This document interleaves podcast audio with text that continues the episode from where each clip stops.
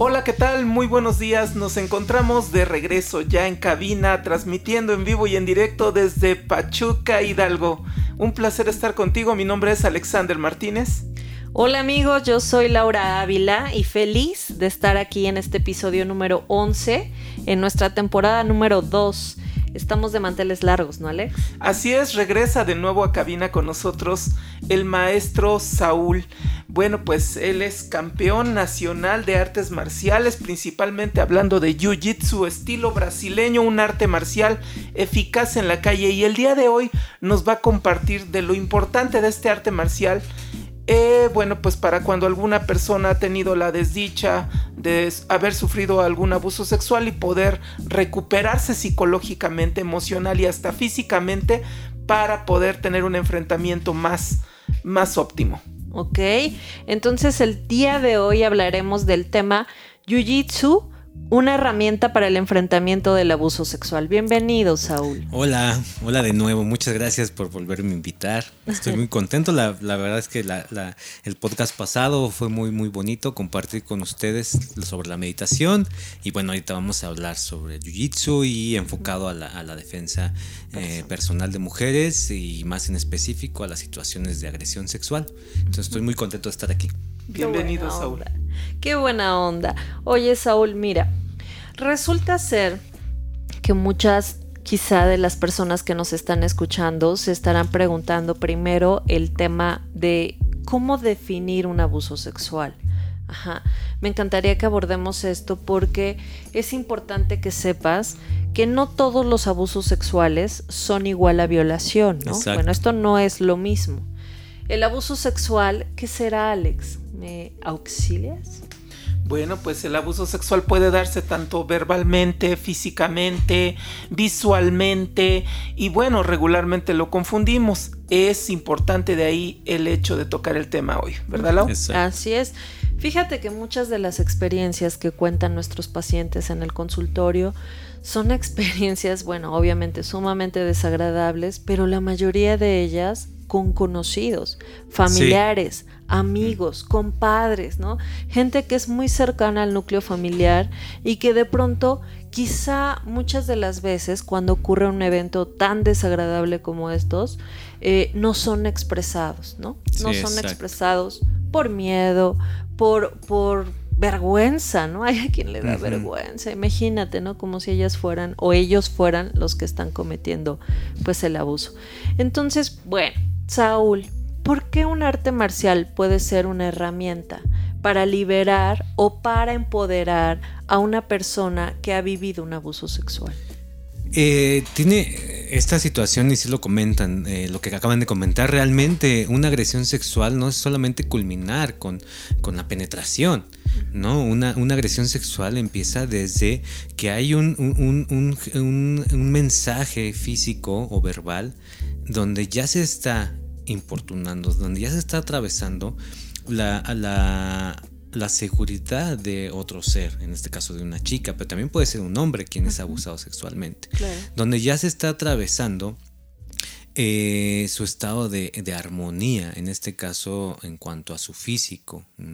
Entonces, eh, ¿qué es lo que pasa? Tiene mucho que ver con la situación también social, ¿no?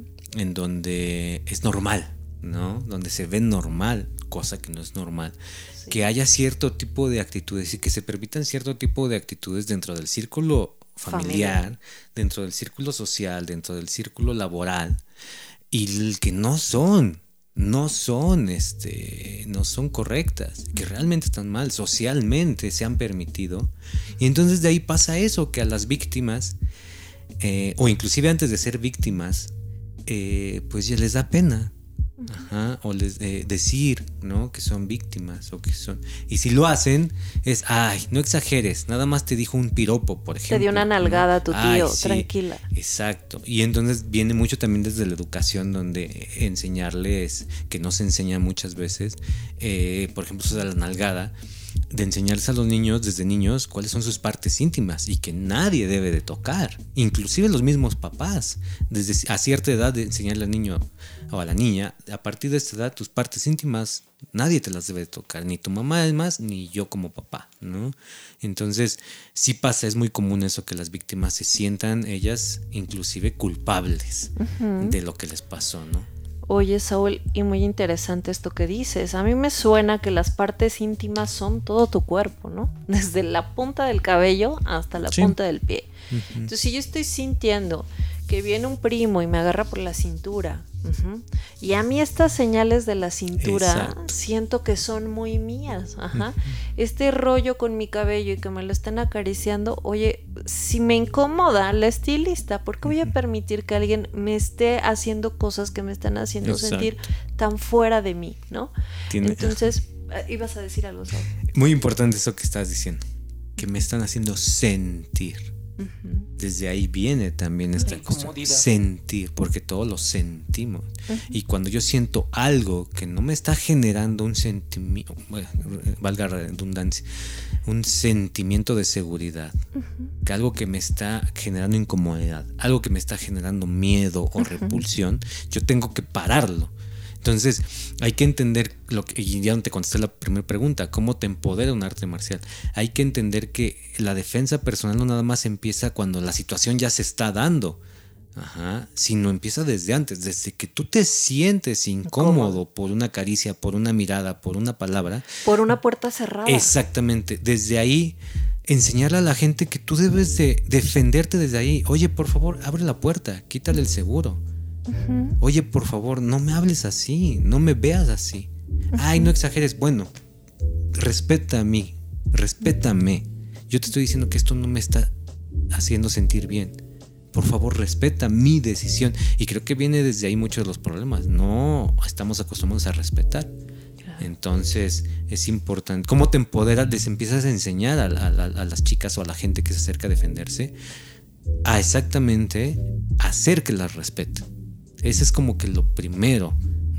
Entonces, Saúl, quiero entender, iba yo a elaborarte la pregunta eh, sobre el proceso en el que se va dando el empoderamiento hacia el hombre o la mujer que sufrió abuso sexual, pero me parece un buen inicio en lo que mencionas. Eh, la postura, la determinación, la forma de decir no me gusta, desde la verbalización, la forma en la que caminamos por las calles, da ya una seguridad, se empieza a generar una, una fortaleza interna en donde ya no mm, puedo ser leído como una víctima ante un agresor o una agresora. Eh, ¿Qué más pasos eh, has descubierto que, que van adquiriendo las víctimas de abuso sexual durante el proceso del entrenamiento con el Jiu-Jitsu? Eh, eh, hay que enfocar mucho el entrenamiento no solamente a lo físico, a lo técnico, sino sobre todo cuando se trabaja con la, con la defensa femenina, con la protección para las mujeres, es cambiar su chip. ¿Por qué? Porque socialmente la mujer está vista como una víctima. Socialmente ya es muy común que la mujer sea la víctima. Y entonces, tristemente, muchas mujeres crecen así, con esa mentalidad, pues yo soy una, yo podría ser una víctima. Entonces, mucho del enfoque que se le da al entrenamiento, independientemente de las técnicas, de que les enseñes cómo zafarse, cómo golpear, independientemente de eso, el enfoque más importante es el mental, o sea, cambiar ese chip. Oye, tú no eres una víctima y tú no debes de permitir. Y en el momento que alguien se meta contigo, lo siento, tú no eres una víctima. Esa persona tiene que acabar rendida a cambiarles ese chip, porque se utiliza mucho el, término defensa personal, pero bueno, porque ya está así muy, muy utilizado. Pero yo, por ejemplo, con las chicas digo, no es defensa, es ataque. Tú no te vas a defender. Si alguien se mete contigo, tú no te vas a defender. Si alguien se mete contigo, lo siento, pero la víctima va a ser él porque tú vas a acabar con él. Entonces es el enfoque de cambiar ese chip, ese chip, ese chip mental, sobre todo. Y lo más bonito es que es real, es un, arte marcial palpable. Me ha tocado ver a, las alumnas que tienes en el gimnasio, me ha tocado entrenar con ustedes Y es sorprendente la seguridad iba a decir agresividad, pero no, la seguridad y la fortaleza con la que se manifiestan entrenando, eh, cómo caminan, cómo se determinan, cómo, cómo observan, ya esa pura actitud ya es una, una muy buena defensa. Y bueno, pues abundando más sobre el tema, ¿qué más sucede con estas chicas, con estos chicos? ¿Cómo se van, si cabe la palabra, rehabilitando de esta experiencia? Empiezan, bueno, fíjate que eh, pues eh, tengo chicas que ya desgraciadamente, pues no desgraciadamente ya no lo vemos así, pero sí han sido víctimas ¿no? de algún tipo de agresión en diferentes niveles, diferentes grados, agresiones sexuales. Y pues al inicio, bueno, ellas tienen que hacer su proceso, ¿no? De, reconocer, de... Y, pero ya cuando toman la, responsabilidad, porque al final de cuentas es una responsabilidad de todos y, no solo por mujeres, no, hombres, niños, o sea, la responsabilidad es de cada uno ser capaces de defenderte. No podemos dejar la responsabilidad de nuestra seguridad a alguien más. Como, perdón, no avances, Saúl. déjame, déjame, ahorita que dijiste esto se me hace súper interesante. Me ha tocado el caso de que ha habido madres, por ejemplo, me puedo enfocar ahorita en uno que por supuesto no voy a decir su nombre, pero me acuerdo mucho de un caso donde una mamá me vino a traer a una chica, a una joven, para decirme si yo podía reconocer o no si ella estaba mintiendo por lo que estaba señalando del hombre que vivía con ella, ¿no? Este hombre no era su padre, ajá, pero eh, finalmente ella, ella estaba señalando que este hombre estaba abusando sexualmente de ella y la señora no, quería, no, más bien no le quería creer, ¿no? Porque pues finalmente le convenía, ella creía que le convenía seguir con, con él. Entonces, ¿qué onda con este detalle? Tú cuéntanos. Híjole, es muy triste y es muy común. ¿Por qué? Porque pasa mucho, ¿no? muchos, la mayoría de los abusos sexuales ocurren dentro de lo que comentaste al inicio del podcast, dentro del ambiente, dentro del círculo social que se vive. Y pues muy desgraciadamente es muy común esto que se minimice o se oculte o se niegue, ¿no? Y híjole, ahí es cuestión no de trabajar solamente, eh, híjole, es una cuestión muy, muy amplia, ¿no? Porque es muy social, es muy social eso. Y entonces es triste ver esos casos donde, donde la chica se atreve a decirlo o la persona que fue víctima se atreve a externarlo y su misma familia no le cree, ¿no? Eh, híjole, es, un trabajo bastante fuerte ahí, pero por eso el que aprendan. Es una es una es por eso el, detalle eso de que tienen que ser responsables de su seguridad porque en el momento que algo me está sucediendo que algo se, que alguien se mete conmigo no voy a gritarle a nadie. no nadie va a venir a rescatarme. También eso hay que cambiar esa mentalidad que alguien me va a ayudar. Nadie. Tú tienes que hacerlo. Con tu cuerpo. con tu cuerpo. Aprender claro con los recursos que tenga con los recursos que tenga. Pero sobre todo con la mentalidad de no voy a ser una víctima. Ajá, sí, esta persona quiere agredirme pero yo no voy a permitir, yo no voy a, voy a aceptar esta agresión y yo no voy a ser una víctima. Yo voy a hacer lo necesario para salir de aquí. Y si lo necesario es, pues, quitarle la vida al agresor, lo tengo que hacer, ¿no? el, tema con eso, a mí me, me, conmueve mucho este tema porque me pongo a pensar cuánta gente no ha estado en esta situación e incluso ha tenido que combatir hasta matar y las meten a la cárcel. ¿no? Las meten. También por eso es importante el entendimiento de lo que es la cuestión eh, legal de, lo que es la legítima, el uso de la legítima defensa. Entonces, por ejemplo, cuando tú le enseñas a alguien a defenderse, eh, no solamente una mujer, cualquier persona, un hombre también, ¿no? Eh, tú no nada más es enseñarle cómo pegar, cómo zafarse de algo, cómo hacerle una palanca, sino de enseñarle el pre, o sea, tú tienes que detectar todas las situaciones peligrosas desde antes y cuando detectes eso, desde ahí tú ya vámonos, ¿no? O sea, o desde ahí pararlo. Les enseñas la situación cuando el agresor está como sobre ti, pues como te lo quitas, ah, mira, hace esto, hace lo otro, pero también les enseñas hasta dónde pueden hacer, para qué, para que no caigan en eso de la legítima defensa en contra. Cuando tú le enseñas a una, a una persona el, que entienda lo que es la legítima defensa, usa ese entendimiento a su favor. Y entonces no es que no le pueda, no es que porque le quitas la vida al agresor te vas a ir directamente a la cárcel, no. Te, vas a te van a detener porque mientras haya una víctima, en este caso va a ser el agresor si le quitaste la vida, hay un, hay, eh, un fallecimiento, entonces tiene que haber una investigación, entonces te detienen. Pero si tú entiendes lo que es la legítima defensa previamente y previamente tú ya preparaste en tu cabeza qué vas a decir, qué va a pasar, o sea, cómo vas a demostrar que realmente fue legítima defensa, te van a dejar libre. ¿Por qué luego no los dejen libres? Porque como no entienden lo que es la legítima defensa, Sí, es una cuestión legal. Mire, tenemos que entender también que la legítima defensa es un permiso, lo podemos ver de otra forma, la legítima defensa es un permiso legal de quitar la vida a otro ser humano y que no tenga repercusiones legales.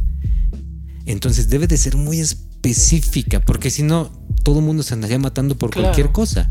Entonces sí tiene que ser muy específica, pero es por eso que debe de haber un entendimiento, entonces para que tú uses la ley a tu favor. ¿Qué es lo que pasa cuando yo también estoy en contra de eso, ¿no? De que pues una chica que se defendió de una agresión sexual le quitó la vida al agresor y termina en la cárcel. Y luego porque no lleva moretones no le creen. Sí, por eso es importante entender la ley y por eso es importante también eso es defensa personal. La defensa personal nada más es mantenerte física, mantenerte segura físicamente.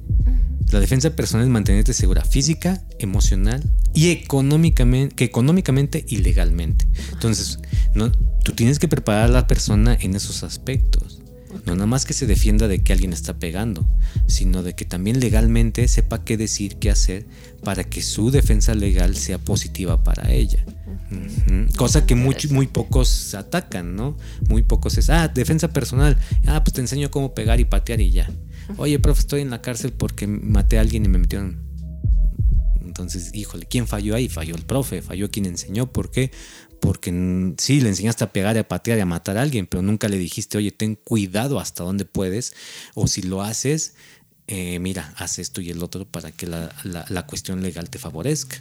Así es. Cuando se escucha el tema desde afuera, en alguna conferencia me tocó hablar también de este tema en un curso que se dio en algún momento de entrenamiento para mujeres.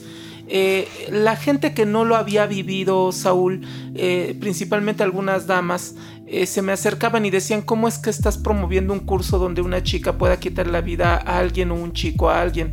Y, es que la desensibilización viene de cuando no lo han vivido. Y justamente cuando sabemos que está el adolescente o la señorita adolescente en, esa, en ese hermoso esplendor y decimos, bueno, yo sí no quiero que toquen a mis hijos, hasta que, no, hasta que no es personal, no podemos verlo con más seriedad y decir, yo quiero que mi hija aprenda artes marciales, yo, yo quiero que mi hijo aprenda a defenderse, no solo ellas, ellos también porque entonces sí se vuelve vital. Ahora, no estamos hablando solamente de, un evento de, abuso sexual.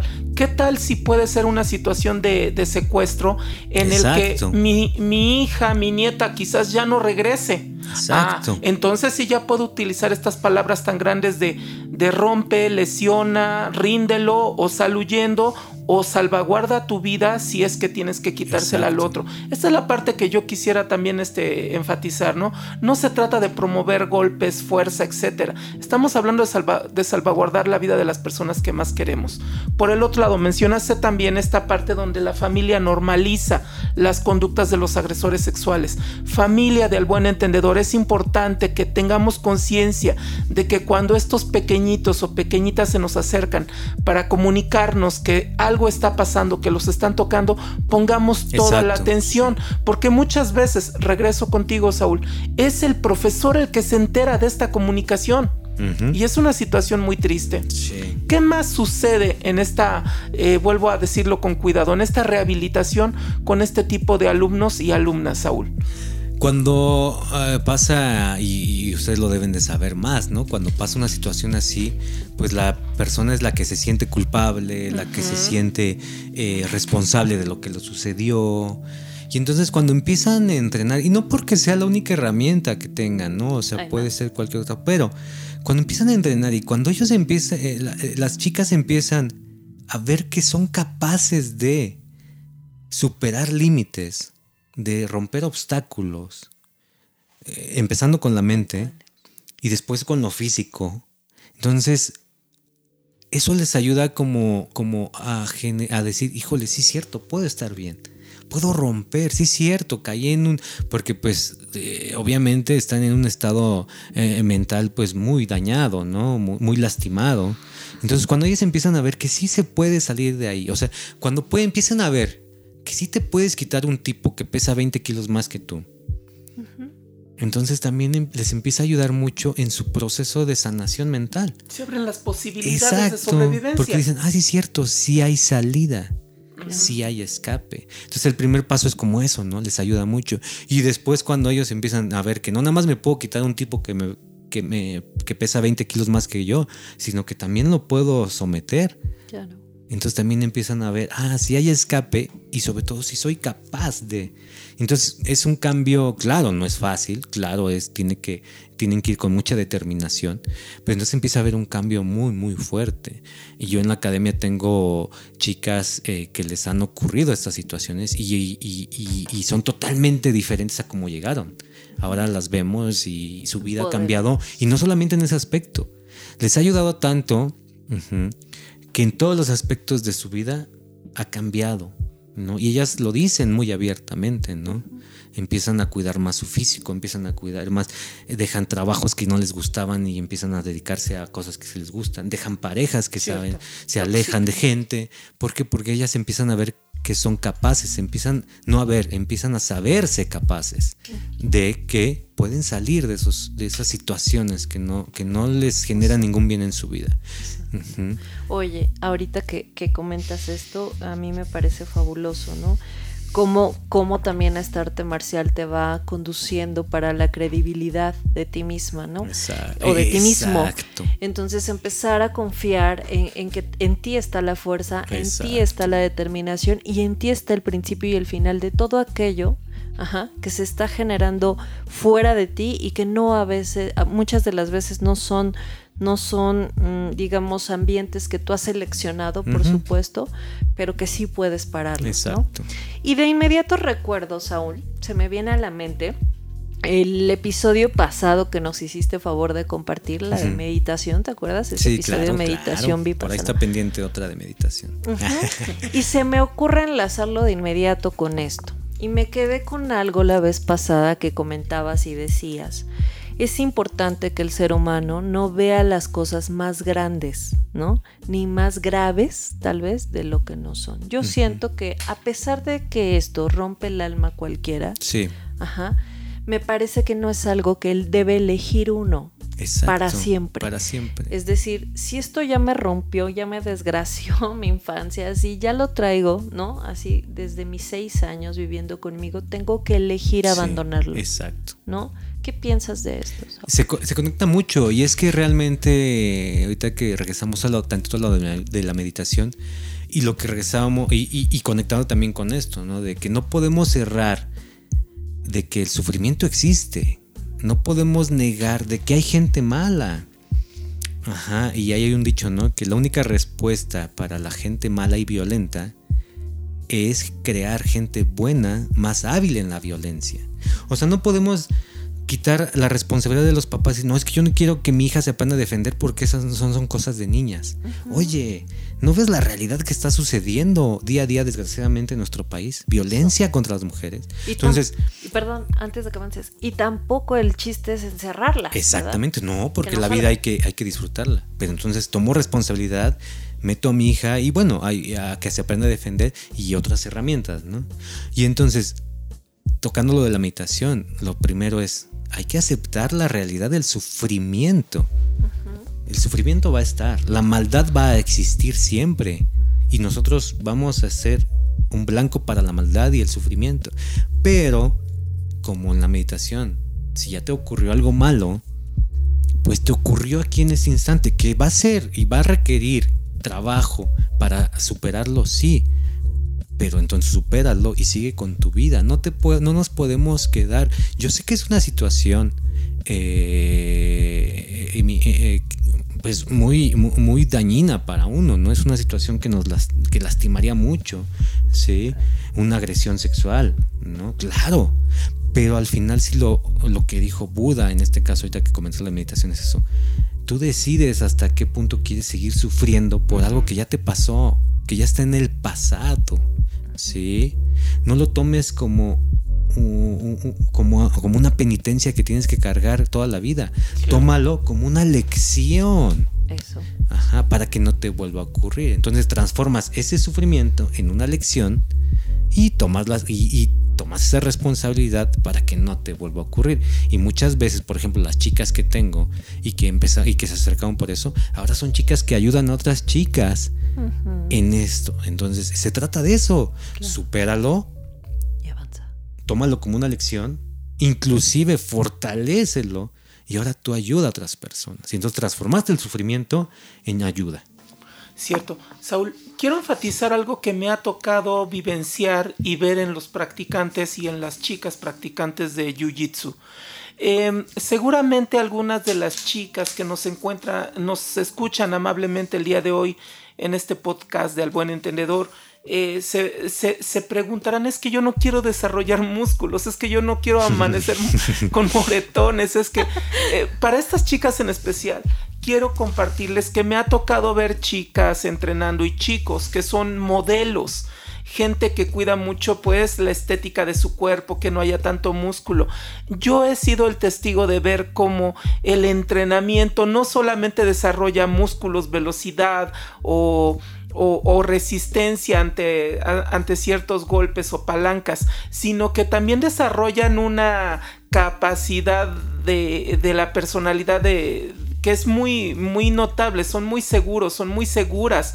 Unas chaparritas o chaparritos muy gritones que utilizan el poderío de su voz, el manejo de, la, de las manos, el, ¿por qué no también? Otra de las herramientas, no todos los combates se enfrentan, el elaborar y construir una huida saludable y bueno, esta es la parte que yo quería enfatizar. No todo es músculos, competencia, bajar de peso, ganarle al oponente. Es verdaderamente desarrollar una intencionalidad al caminar de seguridad y que bueno, esto se ve en psicología criminal. Los delincuentes atacan a las personas que perciben vulnerables en el camino. Exacto. Y bueno, esta es la parte que yo quería enfatizar, Saúl. Eh, ¿Tienes casos así en, las que jóvenes eh, señoritas o jóvenes más, más de cuerpos más estéticos, lo voy a decir así, este, no prefieran tanto músculo, no prefieran la medalla, no prefieran la competencia, sino que tengan este desarrollo psicológico o esta fortaleza? Sí, creo que, que es, de hecho, creo que es más común eso que, que que los que buscan la competencia, ¿no? Generalmente los que buscan la competencia pues son los chicos, ¿no? Los, los, que son más atléticos y buscan esa situación, ¿no? Y se cuidan más el físico y es muy bueno. Pero también hay un cambio de mentalidad, ¿no? Claro. Eh, pero generalmente con, las personas que se acercan por aprenderse a defender y por superar este tipo de situaciones, hay un cambio total en su actitud. Lo que acabas de... Eso es bien real y también es algo que se le da enfoque, ¿no? Porque exactamente lo que comentaste. El agresor va a escoger a quien sabe que no se puede defender, quien ve débil, quien ve vulnerable, quien ve distraído, quien ve, quien, a quien ve con un lenguaje corporal de sumisión, pero a quien ve con un lenguaje corporal de seguridad atento, muy posiblemente no lo van a, no lo van a agredir. Entonces, este cambio es, es, es, este, muy notorio. Y lo que comentas, ¿no? Que chicas, si llega a pasar eso, chicas, ¿no? O papás que dicen, no, es que yo no me quiero que mi hija o la chica dice, es que yo no quiero andar trayendo moretones. Eh, no, porque esto es muy agresivo. Y no hay que caer en ese error. ¿Por qué? Porque te estás poniendo vulnerable.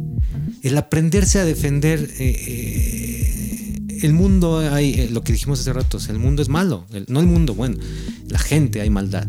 Entonces es necesario aprenderse a defender, es como aprender todas las cuestiones eh, académicas. Yo lo considero, perdón que te interrumpa Saúl, como una obligación conmigo mismo ante el entorno.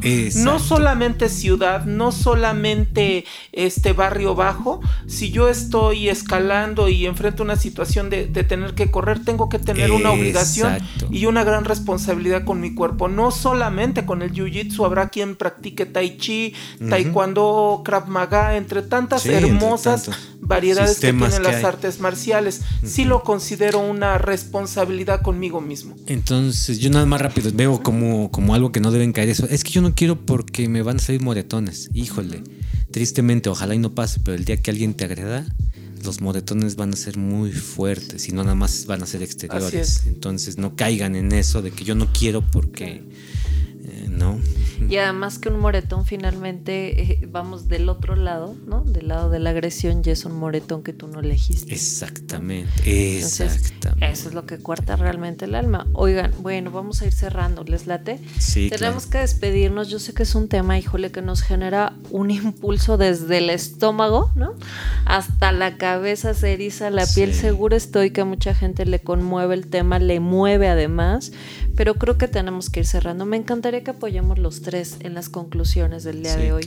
¿Cómo ven que dejemos una cada quien para que la gente se vaya con un saborcito, una mezcla entre la disciplina y el arte marcial y pues la psicología que es lo que nosotros eh, pues aquí andamos alimentando, ¿no? ¿Empiezas tú, Saúl? Por favor? Sí, pues eh, yo creo que esto es muy importante de que eh, el mundo, o sea, la, gente hay maldad y no podemos no caigan en el error de decir es que a mí no me va a suceder o a mi familia no le va a suceder o eso no sucede aquí. ¿no? Prepárense, tomen responsabilidad, porque eso es una responsabilidad de cada quien, el aprender a defenderse. ¿sí? Y véanlo como algo que les va a enriquecer toda la vida. No nada más te vas a aprender a defender y ya, y vas a ser buena defendiéndote. No, de verdad cuando tú te ves, te sientes y te sabes capaz de romper límites, eso te va a ayudar en todos los aspectos de tu vida. Entonces, anímense, anímense. No esperen a que les suceda para que digas, híjole, creo que sí tengo que. Hazlo antes. Muy bien. Mi conclusión, bueno, eh, querido público, escuchas de al buen entendedor, yo creo que en tu familia tienes a gente que adoras, gente que amas y por supuesto te tienes a ti frente al espejo y sabes de la realidad física que enfrentas, sí considero importante enfatizar la responsabilidad hacia ti mismo, en tu cuerpo, en tus resistencias, tus capacidades de enfrentamiento. Nos encontramos en un mundo que siempre demanda, hasta en los negocios, presencia, determinación en la mirada. No todo es combate, no todo es abuso y no todo es pelea. También en las relaciones sociales se requieren las artes marciales, a veces hasta verbalmente. Así es que ponte las pilas, ahí está otra opción y bueno, un placer estar contigo. Lau. yo también, el mío sería hacia los papás, papá, familia, por favor, no encierres a tus hijos, no conviertas una evitación de lo que implica vivir, ¿no? No, no le digas a tu hijo que mejor para que no se arriesgue no puede salir porque el mundo implica que salgamos, ¿no? Exacto. Yo creo que más bien la idea es crear gente independiente, gente pues que pueda confiar en sí misma y por qué no también en los demás. Sí, entiendo que hay una parte malosa, ¿no? Hay una hay una situación, hay una ciudadanía que no no se le dio el suficiente amor y soporte como tenía que haber sido pero también creo en la bondad de mucha gente. También creo que si yo a un hijo lo educo, haciéndole sentir que nadie tiene que confiar, de pronto se va a quedar sin nada, ¿no? Se va a quedar sin nada y sin nadie, incluso sin él mismo, ¿no? Yo les hablo mucho a los alumnos del tema de los introyectos y les digo, aguas con el introyecto que tus papás a veces te hacen eh, eh, quizá creer de la forma inapropiada, ¿no? No es verdad que no debas confiar en nadie. Sí tenemos que confiar en los demás, nada más que tenemos que entender que hay señales que tú tienes que percibir a tiempo para que te puedan salvaguardar de ciertas situaciones que por supuesto son muy muy desagradables en la vida de cualquier ser humano. Entonces, papá, ojo, no evites a tus hijos la calle, no le evites a tus hijos eh, el lugar, ¿no? La circunstancia, mm. trata de empoderarlo con un arte marcial, por ejemplo, con terapia psicológica, ¿no? Por favor, yo, yo en eso me quedo. Sí, sí, sí. Bueno, pues el tiempo apremia y bueno, es un tema también muy largo, pero bueno, es hora de despedirnos. Saúl, muchas gracias. ¿Quieres dejar tus números telefónicos para que alguien te contacte? Él es Saúl es director de la Academia Renzo Gracie en Pachuca Hidalgo, una academia profesional, un dojo hermosísimo. He tenido el gusto de entrenar con ellos. Gracias, Mucho respeto. Saúl, teléfonos, ¿dónde te encuentra esta gente que quiera aprender contigo? Gracias, gracias. Miren, les dejo la, la página de Face. Nos pueden buscar como Renzo con Z, Renzo Gracie Pachuca, Jiu Jitsu brasileño. Y les dejo mi número 771-260-5948. Ahí estamos a la orden para cualquier este, situación de aprenderse a defender. Desde niños, tenemos grupos desde niños hasta adultos y grupos exclusivos para mujeres. Ok, pues muchas gracias. No, al contrario, muchas gracias. Yo encantado de estar aquí con ustedes y les enviamos un, gran abrazo, un saludo eh, para siempre en tu corazón. Estos, estos temas delicados, créeme, son, son de, mucho dolor para todos, pero decidimos acompañarlos, pero sobre todo decidimos abordarlos porque creemos que se tienen que, hablar. Exacto. Bueno, pues esto es Al Buen Entendedor. Yo soy Laura Ávila. Hasta pronto, mi nombre es Alexander Martínez. Que tengas un feliz día. Bye Hasta bye. Luego. Bye. Bye.